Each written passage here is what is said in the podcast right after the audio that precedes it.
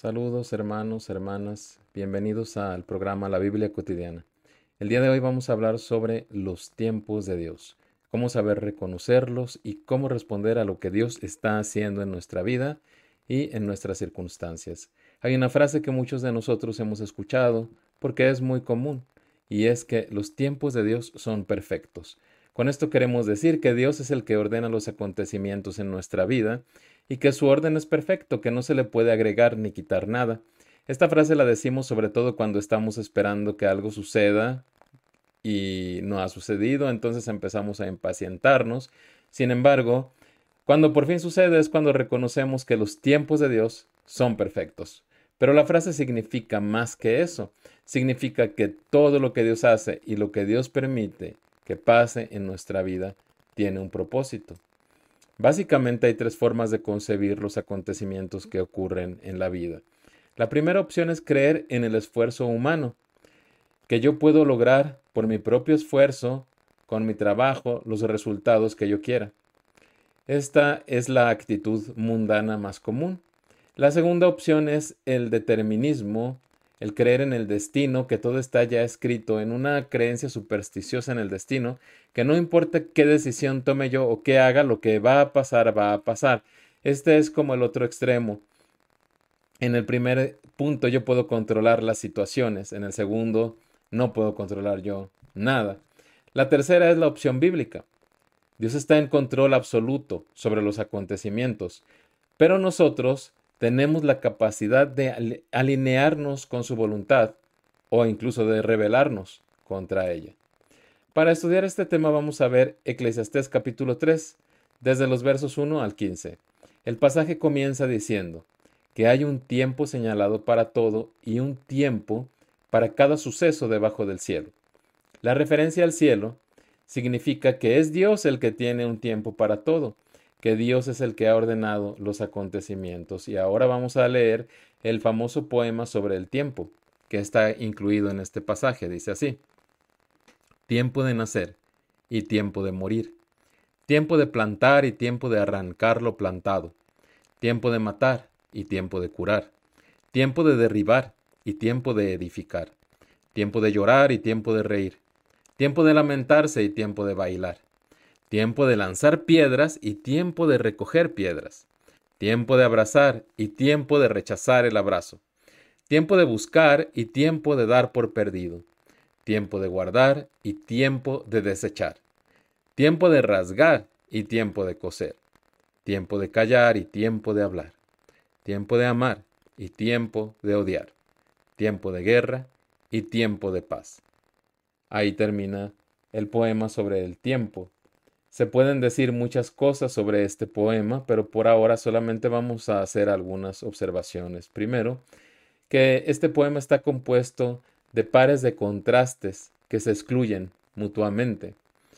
No puedes llorar y reír al mismo tiempo, lanzar piedras y recoger piedras al mismo tiempo, o rasgar la ropa y coserla al mismo tiempo.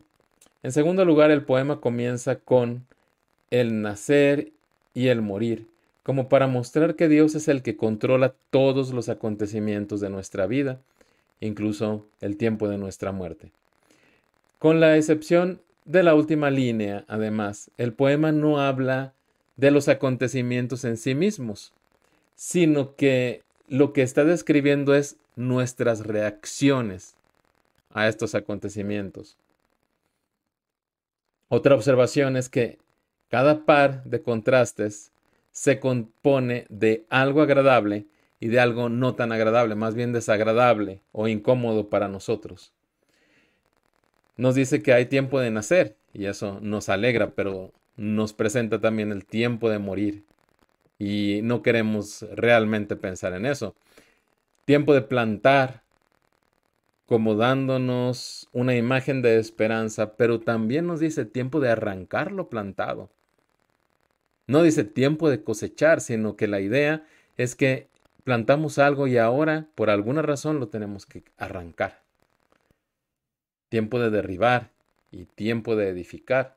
Nos puede gustar más la idea de edificar que de derribar, tiempo de llorar y tiempo de reír, etc. Entonces, no es muy agradable uno de los dos eh, elementos en cada par. Y lo que el poema nos está diciendo, por lo tanto, es que los acontecimientos de nuestra vida, que son ordenados por Dios, no consisten solamente en cosas buenas o agradables desde nuestro punto de vista. También puede venir un tiempo para derribar, para llorar, para lamentarse. En teoría, es posible, además, que yo no me dé cuenta de lo que Dios espera de mí en ese tiempo que estoy viviendo. Esto pasaría, por ejemplo, si es un tiempo de como dice aquí, de callar y yo me empeño en hablar. O que es un tiempo de rechazar el abrazo, pero yo quiero abrazar. Es tiempo de dar por perdido algo que yo quiero seguir buscando. Entonces, esto que podemos ver también en que podemos reflexionar es que podemos nosotros tener una idea equivocada de el tiempo que Dios está poniendo delante de nosotros. Entonces, esto no es algo que no sea bíblico. Nosotros tenemos la obligación moral como cristianos de conocer los tiempos de Dios. Esto está claro en Mateo capítulo 16, cuando los fariseos y los saduceos llegan con el Señor Jesús para probarlo, le piden una señal y Él les dice, reclamándoles, que no saben leer las señales de los tiempos que bien saben leer las señales del clima, las señales del sol, de los cielos, pero no se dan cuenta de las señales de los tiempos, en este caso que Él es el Mesías y que ya era tiempo de que el Mesías llegara al mundo, de acuerdo a las profecías. Pero si leemos con atención este pasaje, nos damos cuenta de que Él los llama adúlteros y perversos por no saber distinguir estas señales de los tiempos. Entonces, es necesario que nosotros sepamos distinguir. Vamos a ver cómo podemos distinguir, cómo podemos alinearnos en el tiempo de Dios, en lugar de tener una actitud rebelde, contraria a lo que Dios espera de nosotros en ese tiempo. Pero ¿cómo sabemos? En primer lugar, el siguiente verso nos dice que no debemos afanarnos, es decir, no debemos preocuparnos, estar ansiosos, porque nos dice, ¿qué saca el trabajador de aquello en que se afana? Nos dice entonces que los afanes son inútiles, porque uno no está en control de los acontecimientos, Dios es el que los controla. Notemos que en la larga lista que da este poema, en ningún verso dice que hay un tiempo para preocuparse. No dice hay tiempo de preocuparse, tiempo de estar tranquilo, no. No dice que haya un tiempo de estar ansioso. El mismo Señor Jesús nos lo dice en Mateo 6, que no debemos preocuparnos por el día de mañana, que a cada día le basta su afán. Entonces esta es la primera estrategia que nos da el mismo pasaje y que tenemos que tener en cuenta. Vamos a ver que los siguientes versos nos dan las estrategias de cómo podemos alinearnos con la voluntad de Dios de acuerdo a los tiempos que está estableciendo. El siguiente verso nos dice, He visto la tarea que Dios ha dado a los hijos de los hombres para que en ella se ocupen. Esto, ¿con qué lo podemos relacionar? Es claro que Dios nos ha dado como cristianos una tarea. También lo dice el Señor Jesús en Mateo 6, en el mismo pasaje que mencionábamos ocuparnos del reino de Dios y su justicia, ocuparnos en las buenas obras que Dios ha puesto para que andemos en ellas, en buscar el reino y su justicia. Entonces, eh, tenemos que hacer esto. Nuestra orientación debe ser el reino, no nosotros mismos, no nuestros propios deseos egoístas. Y esto lo vamos a ver más claro en los siguientes versos. Porque el siguiente verso nos dice, Él ha hecho todo apropiado a su tiempo, o sea, Dios ha hecho todo apropiado a su tiempo. También ha puesto la eternidad en sus corazones, o sea, en los corazones de los hombres, sin lo cual el hombre no descubre la obra que Dios ha hecho desde el principio hasta el fin. En otras palabras, lo que nos está diciendo este verso es que Dios siempre actúa desde la perspectiva de la eternidad. Nosotros, en cambio, tendemos a actuar desde nuestra perspectiva temporal, desde nuestras circunstancias pasajeras. Sin embargo, aquí dice que Dios ha puesto la eternidad en nuestros corazones. Como cristianos sabemos que Dios nos ha dado el Espíritu Santo y la mente de Cristo para tener una perspectiva eterna de las cosas, para estar alineados con Él. Entonces, si tenemos esto, si tenemos acceso al Espíritu Santo para que nos muestre cuál es la voluntad de Dios, lo que es agradable y perfecto, entonces no debemos nosotros aferrarnos a nuestra perspectiva mundana, temporal. Mucha gente, por ejemplo, piensa que la voluntad de Dios para ellos es que sean ricos, pero eso solo responde a metas mundanas. Dios tiene propósitos eternos y busca personas que quieran compartir esos propósitos.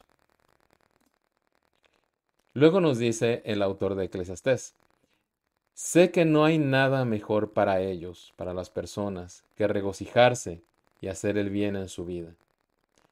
Esto es, en lugar de afanarse y preocuparse, regocijarse, sabiendo que Dios es el que dispone de todo en nuestro tiempo y que Él obra para bien.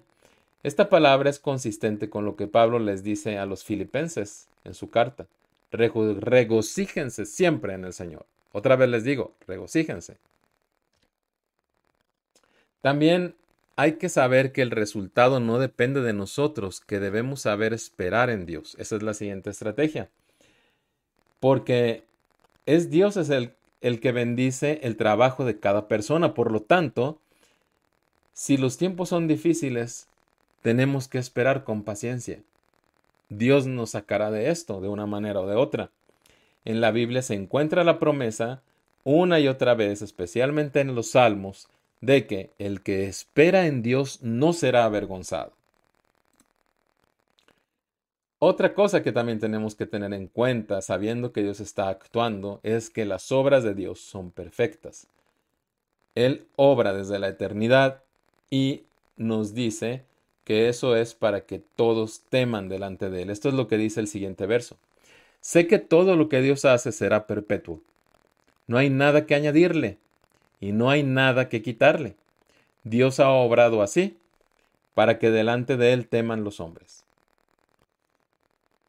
Entonces, esto también tenemos que tener en cuenta, que las obras de Dios son perfectas y Dios lo hace para glorificarse para inspirar reverencia, para traer salvación. Finalmente, la palabra en el pasaje termina en el verso 15 diciendo, lo que es ya ha sido, y lo que será ya fue, porque Dios busca lo que ha pasado. Esto significa, en otras palabras, y tomando los términos del Nuevo Testamento, que Jesucristo es el mismo ayer, hoy y por los siglos. Por tanto, si queremos saber qué es lo que está haciendo, cuáles son sus propósitos desde la eternidad, la Biblia tiene que ser nuestro marco de referencia. Por ella sabemos que Dios busca que todos los hombres sean salvos, que crean en Él para que tengan vida eterna. Leer la Biblia entonces, escudriñar las escrituras, es la mejor estrategia que podemos tener para conocer y alinearnos con la voluntad de Dios. Entonces, para recapitular, estas son las estrategias para alinearse con la voluntad de Dios, para aprender a conocer y adaptarse a los tiempos de Dios de acuerdo a sus propósitos. Primero, no afanarse, no querer uno cambiar sus circunstancias. Número dos, buscar el reino, las obras que Dios quiere que hagamos a través de la oración. Si no lo sabemos, si no lo tenemos claro cuál es la voluntad de Dios para nuestra vida para que el Espíritu Santo nos lo indique. Tres es tener la eternidad en perspectiva, no dejarnos llevar por nuestras perspectivas mundanas. En número cuatro es regocijarnos en el Señor. Cinco, saber esperar en Dios. Seis, saber que las obras de Dios son perfectas, que Él no se puede equivocar. Y, por último, usar la Biblia como recurso para conocer la voluntad de Dios. Espero que esto les sea útil en su caminar con el Señor y Hasta el próximo programa. Gracias por escucharnos.